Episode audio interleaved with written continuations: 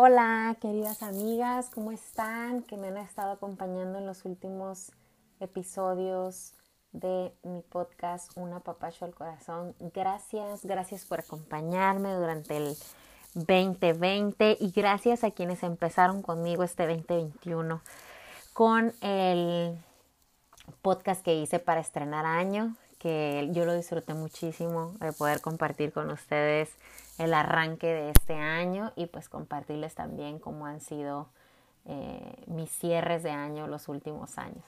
Estoy muy contenta y agradecida de estar nuevamente aquí compartiendo con ustedes. Gracias a Dios primero que nada que me da la oportunidad de, de llenar mi corazón y que a través de eso yo pueda compartirles de ese amor, ese amor perfecto e incomparable que de verdad que solo Dios puede darnos. Y estamos aquí estrenando mes, segundo mes del año. Es increíble, increíble. Estoy muy emocionada de tener la bendición de estar estrenando este nuevo mes y la nueva oportunidad de empezar de nuevo en, ciertas cosas, ciertos proyectos, de perseverar en los sueños y en los anhelos, porque confiada estoy en que a través de, del poder de Dios en mi vida los anhelos serán cumplidos y podré ver esas promesas, ¿no? Y hoy les quiero compartir en esta segunda temporada de Una Papacho al Corazón, este que es el episodio 2.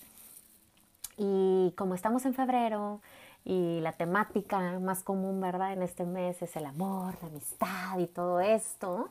Y yo quiero compartirles desde mi experiencia personal y también, y por qué no, también desde mi experiencia profesional, porque si no me habías escuchado antes, pues dentro de mi formación y preparación, tanto académica como profesional, pues estoy enfocada mucho al desarrollo humano, a, dar coaching integral para el crecimiento espiritual, este, para el desarrollo de habilidades en, en, nuestro día a día y cualquier rol que desempeñamos. Y disfruto mucho esta parte de la, del, del del coaching en cuanto a lo que es la inteligencia emocional, eh, la salud mental. Eh, mi carrera en sí no es psicología, pero sí estudié ya un seminario para hacer este, seis sesiones de coaching personalizadas y grupales. Y pues mi carrera, mi licenciatura es administración de negocios. También tengo certificaciones en desarrollo de negocios y desarrollo de proyectos, desarrollo de capital humano. Entonces toda esta parte a mí me encanta. Eh, me encanta ver cómo tenemos capacidades que, que no reconocemos en nosotros mismos y que cuando tú le puedes abrir los ojos a alguien más ante eso, ver esa, esa, esa sorpresa en sus ojos de, wow, sí puedo hacer cambios en mí, estoy a tiempo, sí puedo ser mejor, sí puedo hacer los ajustes necesarios, sí puedo alcanzar mis metas. O sea, somos tan hechos de una forma tan perfecta, creados tan perfectamente por la mano de Dios y con un propósito en nuestra vida específico, que mientras tenemos eso en ignorancia, o sea, cuando no sabemos de eso, por eso vivimos tantas decepciones, ¿no? Y tantas frustraciones. Pero bueno, me voy a enfocar en el tema del episodio. Lo titulé ¿Quién soy yo como amiga y quién eres tú? Mm, más que nada lo que yo quiero compartirles, eh, este podcast lo escribí ya hace meses y se me encantó esta fecha. Estaba orando y tratando de ver qué, qué tema podría estar padre de los que tengo ya listos y ya este, meditados. Y, y este me encantó. Dije, ah, está muy buen tiempo, ¿no? Vamos a aprovechar febrero para tomar estos, este tema que, creo que todas hemos experimentado ciertas situaciones o hemos estado en ciertas etapas o condiciones en nuestra vida respecto a nuestras relaciones de amistad. Y que muchas veces idealizamos, ¿no? Idealizamos la amistad. O muchas veces em, buscamos la amistad fuera de nuestro contexto, tanto familiar, matrimonial, etcétera, siendo que debería ser la base de las buenas relaciones de amistad dentro de la familia o dentro del matrimonio. Creo firmemente que esa es la base y entre más medito en lo que Dios nos dejó escrito en su palabra, porque lo que yo te estoy compartiendo aquí no es que yo lo inventé o que se me ocurrió. Quiero que sepan que cada episodio que hago es porque después de escudriñar en, la Biblia, de, repasar una y otra vez ciertos versículos, pasajes o escrituras, eh, Dios mueve en mi corazón ciertas cosas, específicamente en ciertos eh, textos, que es cuando yo empiezo a, meditar en ello y a escribir. Entonces yo sé que Dios a través de lo que nos dejó escrito en ese manual de vida, que, ese es el propósito de ese manual de vida, que nos dé la guía, la dirección, la visión, pero si no nos damos esa oportunidad de conectar con Dios a través de ese manual de vida, estamos, por eso nos sentimos perdidos, agotados buscando respuestas por tantos lugares y, en realidad ni siquiera descansamos porque no encontramos la respuesta que queremos. Pero es porque no, no hay otra manera, tiene que ser ahí porque porque es nuestro creador. Él nos hizo y Él sabe cómo funcionamos bien y cómo no vamos a funcionar. Y es como cualquier cosa que compras en una tienda y trae un instructivo. ¿Y cuántos de ustedes leen el instructivo antes de tratar de armarlo y hacerlo arrancar? Y luego terminamos frustradas porque no lo entendemos muy bien y por evitarnos la fatiga, ¿verdad? De leer el instructivo, andamos queriendo hacerlo a nuestra manera y al final no sale o se descompone o ya ni lo podemos estrenar porque ya lo echamos a perder. Y tan sencillo que sería, ¿verdad? Tomar el manual antes de querer meterle mano a, lo, que, eh, a lo que fue creado, porque el instructivo precisamente está escrito por el creador, que sabe cómo va a funcionar. Bueno, así es con nosotros y en la práctica así lo es, ¿no? En nuestro día a día, eh, si nosotros nos adentramos un poco más en este manual de vida, en este eh, compendio de instrucciones que vienen de la inspiración de Dios para nosotros, para que nos podamos guiar en nuestra vida, como desde los consejos sabios que Dios nos dejó ahí escritos, nuestra vida realmente es mucho más ligera. Y de hecho Dios lo dice en la Biblia viene, que su él, su carga es ligera, pues, o sea, no tenemos por qué sentir tanto peso si supiéramos, eh, más bien si siguiéramos las instrucciones, ¿no? Que Él nos dejó ya por escrito. Pero bueno, entonces voy a hablar de la amistad. ¿Quién soy yo como me y quién eres tú? Tenemos que meditar en esa parte, como les decía en un principio, eh, de que nuestras amistades tienen que estar basadas primeramente en nuestra forma de relacionarnos con nuestra familia o con nuestro esposo, porque la amistad más importante debería ser tu pareja, con quien vives, convives, con quien comes, desayunas, cenas, con quien duermes, con quien te levantas, con quien vas a tener hijos o ya quizás tienes hijos, con quien vas a compartir un patrimonio, con quien vas a desvelarte, con quien vas a reír, con quien te vas a pelear muchas veces, sí, sí va a pasar, eh, con quien vas a depositar toda tu confianza, con quien vas a administrar todos los recursos que ustedes generen en su vida en común. O sea, va a ser con ese esposo, con ese, con ese hombre que tú vas a elegir o que ya quizás elegiste. Pero ¿qué pasa cuando nos brincamos ese paso tan importante del matrimonio que la base es la amistad?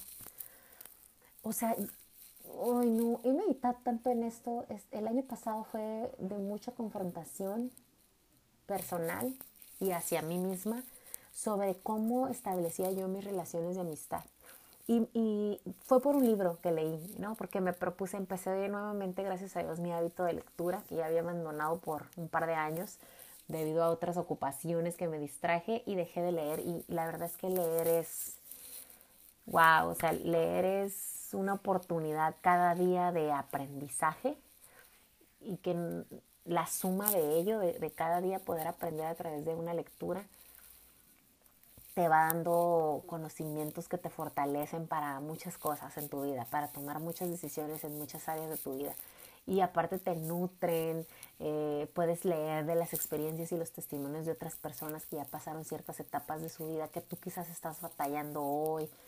Por ejemplo, este tipo de, de formas nuevas como un podcast como hoy que te hablo yo, que mi único propósito es ese, compartirte cómo he aprendido yo de mis propios procesos, de mis propias experiencias y a través de mis propias batallas y qué me ha funcionado, qué no me ha funcionado, cómo he reconocido mis fallas, mis malas decisiones y, que el compendio de todo eso valga la pena a través de que yo te pueda compartir en este podcast, ¿no? Y de ser abierta, de ser honesta, de ser sincera. No lo hago para quedar bien con nadie, no lo hago para sentirme mejor yo, no lo hago para agradar a, a nadie fuera de mí misma y obviamente alineada a agradar a Dios primero que a nadie más. Entonces, si Dios ya hizo estas cosas extraordinarias en mi vida, mi único propósito y el para qué de este podcast es para agradar a Dios porque es mi forma de decirle a Dios gracias por las cosas que ya me enseñaste, por las cosas que ya me abriste los ojos, por las cosas que ya a través de ti yo ya pude lograr en mi transformación, cambios en mí para ser mejor en, en cualquier área. Entonces el año pasado, a través de esta lectura, este libro, que se los recomiendo para quien lo busque, yo lo compré para reforzar mi relación matrimonial y nunca me imaginé la profundidad del tema de amistad en ese libro y me encantó, amé ese libro. Es un libro que se llama El significado del matrimonio de Timothy Keller. Y la verdad fue una bendición encontrarme con ese libro, leerlo. De verdad me impactó mucho en mi corazón. Es, es, un libro que me hizo meditar muchísimo y que a través de ese libro Dios, Dios me dio enfoque, ¿no? Enfoque en la prioridad en mi matrimonio. Y es la amistad tenemos que, si no basaste tu matrimonio en una buena amistad, en una amistad verdadera, entonces no es tarde, tienes que empezar a hacerlo para que funcione. Y no tenemos eh, la capacidad de relacionarnos en, otro, en otras amistades, es decir, fuera de tu matrimonio o fuera de tu familia. Si tú no estás casada, no importa. Entonces la base de relaciones de amistad sólida y sana y verdadera tiene que ser con tus padres o tus hermanos, con quienes tú vives hoy. Es increíble cómo es que no podemos tener esa clase de solidez de amistad en casa con nuestra familia directa o con nuestro esposo y cómo andamos queriendo relacionarnos fuera de casa, o sea, con personas que no son de nuestra familia o no son con quienes vivimos, convivimos y compartimos el espacio, los alimentos o lo que sea, porque ahí vives con estas personas ¿Y cómo pretendemos que seamos buenos amigos fuera de casa? Pero de verdad que fue impactante cómo me cayó el 20 después de, profundizar en lo que ese libro me hablaba. Y entonces fui muy consciente de que yo mi matrimonio no lo basé en obviamente una amistad verdadera, ni sana, ni sólida. Que en ese tiempo, te estoy hablando de hace casi 15 años, yo era otro tipo de persona donde para mí las prioridades no tenían nada que ver con, con una sanidad o con una inteligencia emocional o con una amistad verdadera o con un amor este como el que Dios me tiene a mí. No, no para nada, mis parámetros no eran esos. Entonces obviamente cometí errores, dejé pasar cosas por alto y después obviamente todas esas decisiones, malas decisiones o sin bases o sin, o sin eh, esa madurez que se requiere para relacionarte en pareja o como eh, matrimonio, pues obviamente vinieron a cobrarnos la factura, ¿verdad? Como, como matrimonio al, cabo de los años. Y ya después, cuando pasa este, este tiempo donde Dios ha tratado con mi corazón muchas cosas, yo poder ver ahora de, de que dejé pasar esto, pues mi propósito más claro es fortalecer mi amistad con mi esposo. O sea, que logremos mantener esa amistad sólida, saludable, sana y que el parámetro sea Dios cómo Dios es nuestro mejor amigo, cómo Dios nos ama con un amor verdadero y que en esa medida nosotros podamos tener esas, esas bases en nuestro matrimonio. Entonces, te hablo para abrirte los ojos a que no puedes tener una mejor amiga o un mejor amigo fuera de tu casa o fuera de tu matrimonio si no has todavía formado ese carácter para tener esas amistades saludables dentro de tu familia o dentro de tu matrimonio. No es posible. O sea, no es posible. Es como querer dar algo que no tienes. Entonces, eh, por ejemplo, tú no puedes ser amoroso si no, han, o sea, si no has generado dentro de ti el amor. O sea, esperas el amor desde afuera hacia adentro y no, debe ser de adentro hacia afuera, ¿no? Y, la verdad es que el único amor perfecto y verdadero es Dios. Y si Dios no habita en tu corazón, es imposible que tú puedas dar una clase de amor verdadero y perfecto. Entonces, meditando en este, en este libro, eh, encontré, por ejemplo, que en una amistad de así, hablemos ahora de amigas, ¿no? De, de tus amigas o tus amigos, no sé. Mm, hablemos de, que cómo es necesario aprender con, con esas amistades que creamos fuera de casa o fuera del matrimonio. Aprender igualmente que dentro de del contexto familiar o del contexto matrimonial, aprender que también si aprendes dentro a guardar silencio, si aprendes a que si no te piden consejo, no lo des, que si solo quieren que escuches, pues solo escucha, no hables de más, no invadas privacidad de los demás, no te abalances dando consejos que no te han pedido o críticas obviamente que no van a ser bien recibidas. Y, y si no aprendes eso adentro, ¿cómo afuera podrías consolidar relaciones de amistad? Entonces, otro punto importante que observé es que si llega un punto donde esa amistad te pide un consejo, entonces sí lo das, pero que una vez que des el consejo, nunca estés esperando a cambio que la persona actúe conforme a tu consejo o que te agradezca quizás el consejo. No tengas expectativa. Si lo vas a dar, dalo porque amas a esa persona, porque la quieres, la estimas y deseas su bien y ya está ahí. No estés esperando a ver, ah, a ver, ya le dije que eso no lo haga, que mejor haga esto y estás ahí sentado por semanas, días, a lo mejor meses, a lo mejor llevas años sentada dándole consejos según de bien a tu amiga y resulta que nunca cambia su estado actual, ni su condición actual, ni su forma de ser, ni de pensar, ni de nada. Entonces e, es inútil pues querer este, forzar como un trueque en una amistad de que yo te voy a dar el consejo pero tú me vas a hacer caso. Entonces eso, eso no es sano. Eh, a lo mejor en tu matrimonio así lo manejas o con tus padres o con tus hermanos. Entonces cuando te relacionas fuera de casa con otras personas quieres manejarlo de esa manera. Entonces ya vienes mal desde adentro. Entonces por eso les digo, primero dentro. Primero practica dentro no puedes relacionarte románticamente si todavía no has formado buenos lazos en casa con amistad con tus padres o tus hermanos. Porque vas a irte directo a querer relaciones románticas netamente sin una base de amistad. Y voy a irme poco a poco. Ahorita te voy a detallar por qué la amistad es tan importante. Entonces, eh, también pasa mucho de que si tú das un consejo, no te pongas expectativas porque de esa manera entonces vas a evitar convertirte en, la muleta de otra persona. Es decir, va a haber amistades que te van a pedir una y mil veces ese consejo que te digo y nunca van a hacer cambios. Entonces, ¿qué va a pasar? Tú vas a ser su muleta. Cada vez que tenga una tormenta, una crisis, un desierto, te va a buscar para sentarte, escucharlo dos, tres horas con el mismo asunto, problema, temática, y tú vas a volver a repetirle reiteradamente el mismo consejo y no va a pasar absolutamente nada. Tú solamente vas a ser su muleta. Después va a pasar también que vas a obstaculizar el crecimiento de ambas, porque te vas a estancar junto con esa persona que ahora te usa de muleta. Tú vas a estar ahí como una muleta necesaria y te vas a quedar con ese rol y esa otra persona no va a avanzar sola porque tiene su muleta que la detiene, que le hace sobrepeso o que la espera. ¿Me explico? Entonces se obstaculiza el crecimiento de ambas y entonces ese tipo de relaciones después son codependientes, que a ninguna de las dos personas les va a funcionar. O entonces empiezas a llevar una carga emocional encima de ti, una carga emocional que no te corresponde. ¿No te ha pasado? Que a veces eres esa muleta de tanto tiempo, tantos años quizás, que, que, ya vives angustiada por la otra persona. No es tu carga emocional, ni es tu angustia, ni son tus problemas, pero tú ya vives con esa carga encima como si lo fueran, como si fueran propios. ¿Por qué? Porque ya eres una extensión de esta otra persona. Y esa no es una amistad. Esa no es una amistad.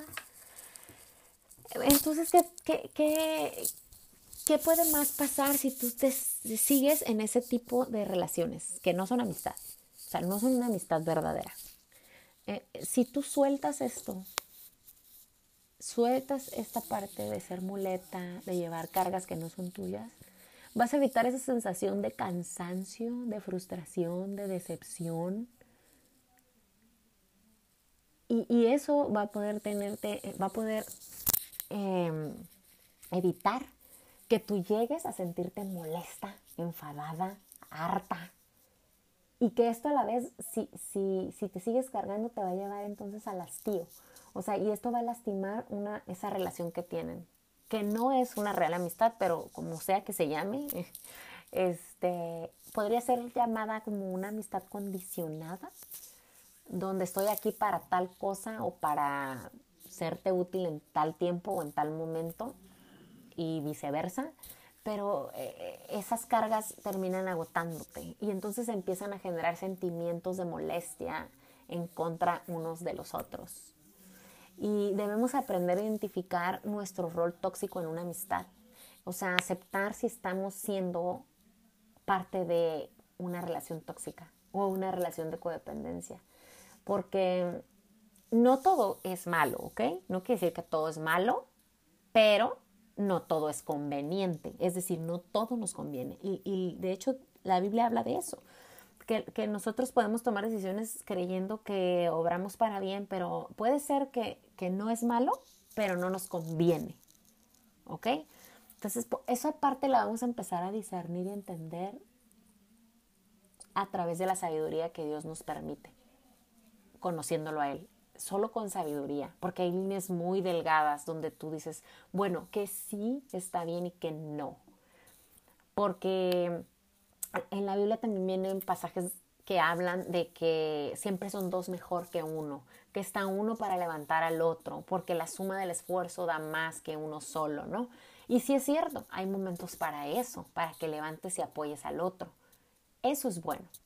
Pero lo que no es bueno y no es conveniente es que tú seas una muleta o que tú te estés relacionando de forma codependiente con alguien más o que tú estés cargando eh, esa carga, que tú estés llevando encima esa carga emocional del otro.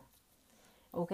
Eh, quizás tu temperamento, porque todo esto también tiene que ver mucho con el tipo de temperamento que tenemos. Y si no nos conocemos, entonces vamos a estar ignorando qué características de nuestra personalidad son propensas a a crear ese tipo de relaciones tóxicas.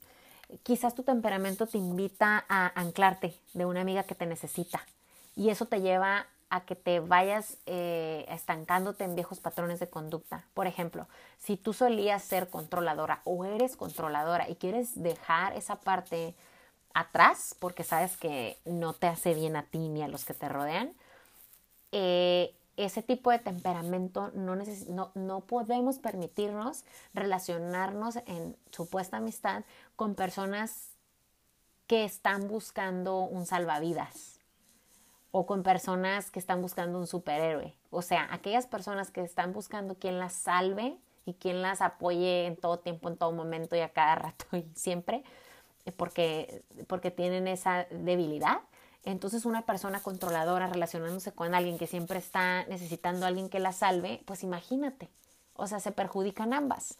El controlador o nosotros como controladores no podemos, este, nos enganchamos porque creemos que estamos salvándole la vida a alguien más, ¿no? Y, eso te lleva a, a, eh, arraigarte en esos patrones, ¿no? De conducta controladora.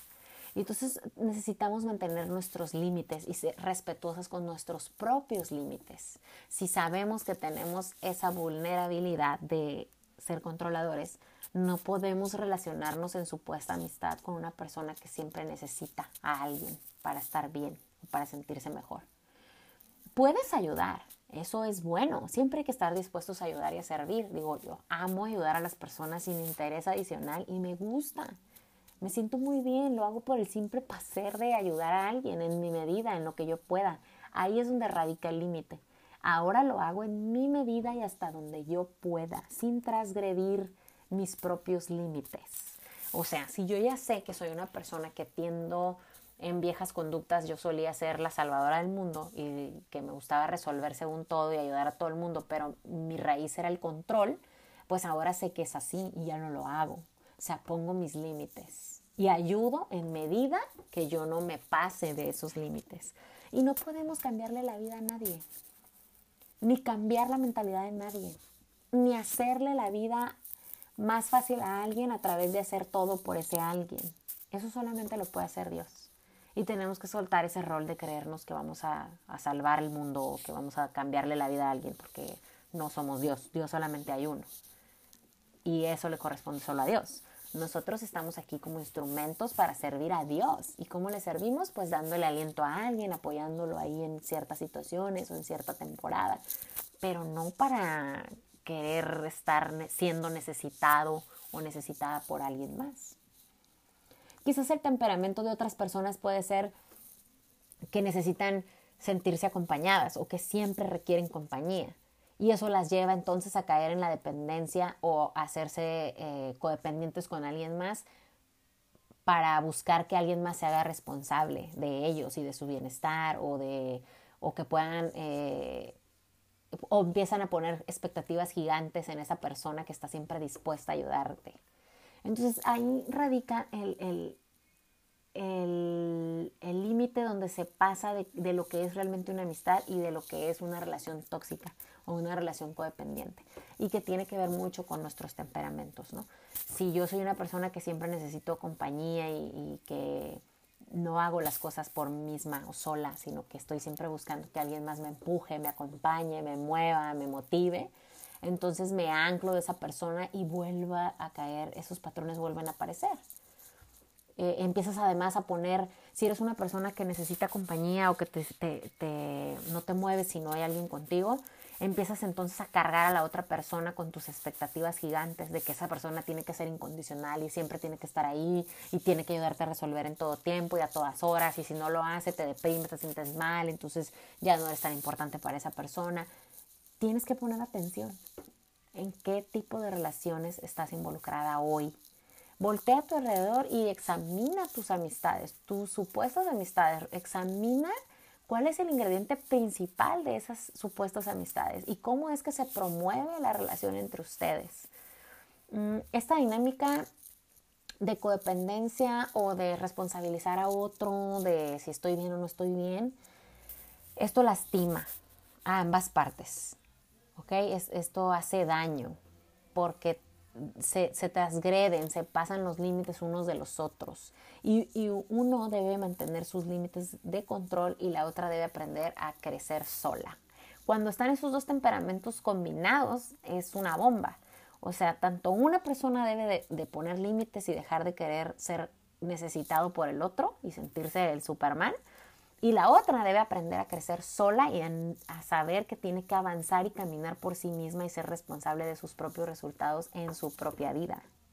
Eso es una amistad en, sanidad, o sea, sana, con que no traiga un interés em, subyacente, o sea, algo más que solamente amistad. Y saben, llega un punto donde es bien difícil, pues es muy confrontador. Yo lo empecé a evaluar primero con mi amistad con mi esposo, que obviamente empezamos en cero porque les digo, o sea, cuando yo me empecé a relacionar románticamente con mi esposo, pues la amistad para mí en aquellos años, hace 15 años, pues no estaba ni al caso relacionada para mí con una pareja. O sea, yo tenía mis amigas que que eran mis amigas, ¿no? O sea, mi amistad era otra onda, yo no pensaba de esta manera. Obviamente por eso no, no, no había frutos buenos, ¿verdad? Ni de, ni de mi relación de pareja ni de las supuestas amistades que yo tenía. Y no por la responsabilidad de las demás, sino la mía, porque yo no tenía un entendimiento claro. Y aquí lo que quiero es compartirles, voy a detenerme un poquito y les voy a compartir una, un versículo. Está en la Biblia y es primera de Juan 4:21. Y aquí este versículo nos dice, y Él nos ha dado este mandamiento, el que ama a Dios, ame también a su hermano. ¿Qué significa esto? Eh, que si yo verdaderamente yo conozco a Dios y amo a Dios, porque el que ama es que porque conoce a Dios. El que no conoce a Dios no puede hablar de amor, porque el único ejemplo del amor verdadero y amor perfecto es Dios. Esa es la única verdad. Entonces este versículo invita a que si tú amas a Dios, tú vas a tener capacidad de amar también a tu hermano. Y no me refiero nada más a un hermano de sangre, filial, sino a ese prójimo, ¿no? Y aquí es donde entran las amigos, las amigas. O sea que si tú amas a Dios, si Dios está dentro de tu corazón y existe ese ingrediente en ti y existe también en ese amigo o en esa amiga, entonces eso, esa es una verdadera amistad. Porque ahí está el ingrediente perfecto para la amistad, el amor de Dios. Si en alguna de las dos partes no está el amor de Dios, es muy difícil de que esa amistad sea verdadera. Por eso el ejemplo máximo y perfecto de amistad es Jesús con nosotros, es Dios con nosotros. Él en la Biblia también nos habla de que Él es nuestro mejor amigo, que a Él podemos acudir siempre y sin condición y que Él jamás esperará algo de nosotros, que Él siempre estará dispuesto a darnos de su amor, de su paz, de su perdón, sin pedirnos nada a cambio. Esa es la verdadera amistad. Entonces aquí es donde, qué fuerte, porque empiezas a voltear a tu alrededor y piensas, ok, primeramente tiene que existir el amor de Dios en mí para poder yo tener la capacidad de dar amor a mi prójimo. Y entonces podría yo construir amistades verdaderas. Si este factor contundente no está en medio de tus amistades o de tus relaciones, entonces no hay amistad verdadera. Esa es la realidad. Fíjense, vamos a ir a más profundo. Quizás aquí vas a decir, wow, no, pues entonces, ¿qué onda? No tengo amigos y tampoco mi esposo es mi amigo, ni mis padres, ni mis hermanos. No importa. El punto es que abras los ojos a esto, que te des cuenta y que te enfoques y tengas toda la intención por restaurar esas relaciones, si para ti valen la pena, por cuidar más de esas amistades en, este sentido estricto de que haya más amor en ti para que tengas más amor para tus amistades y que sea correspondido ese amor, es decir, que en las otras personas también exista ese amor en su corazón y que puedan entonces eh, darte e, esa amistad, ¿no?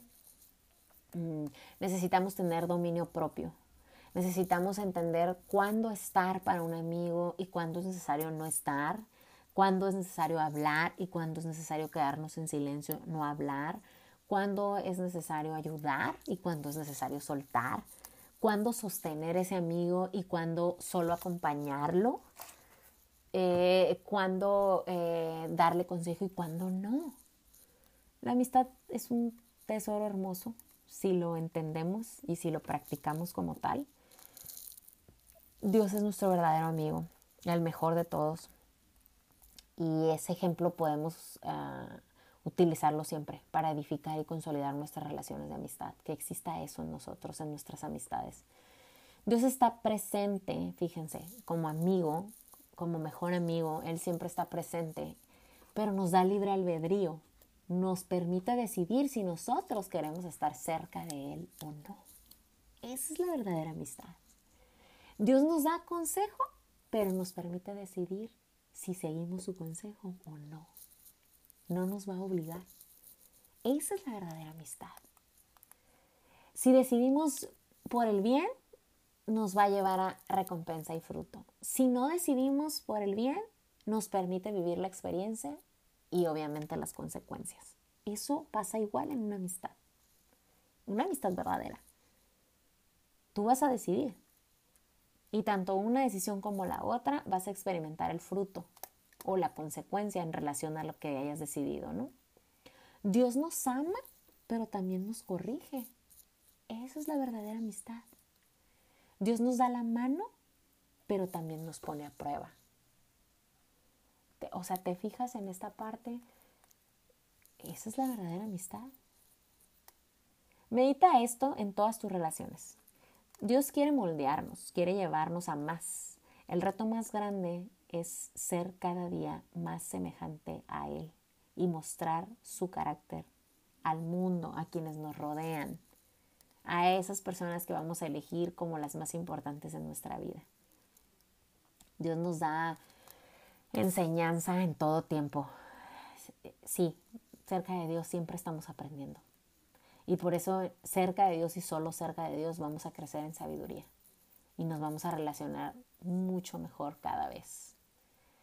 No cargues lo que no debes y no dejes de hacer lo que debes hacer. ¿Ok? Se trata de ser conscientes cómo nos relacionamos en amistad y si realmente sabemos ser amigos y si realmente tenemos verdaderos amigos, ¿no? Esto es lo que yo les quería compartir. Eh, les digo, este libro fue impactante para mí el año pasado, me encantó.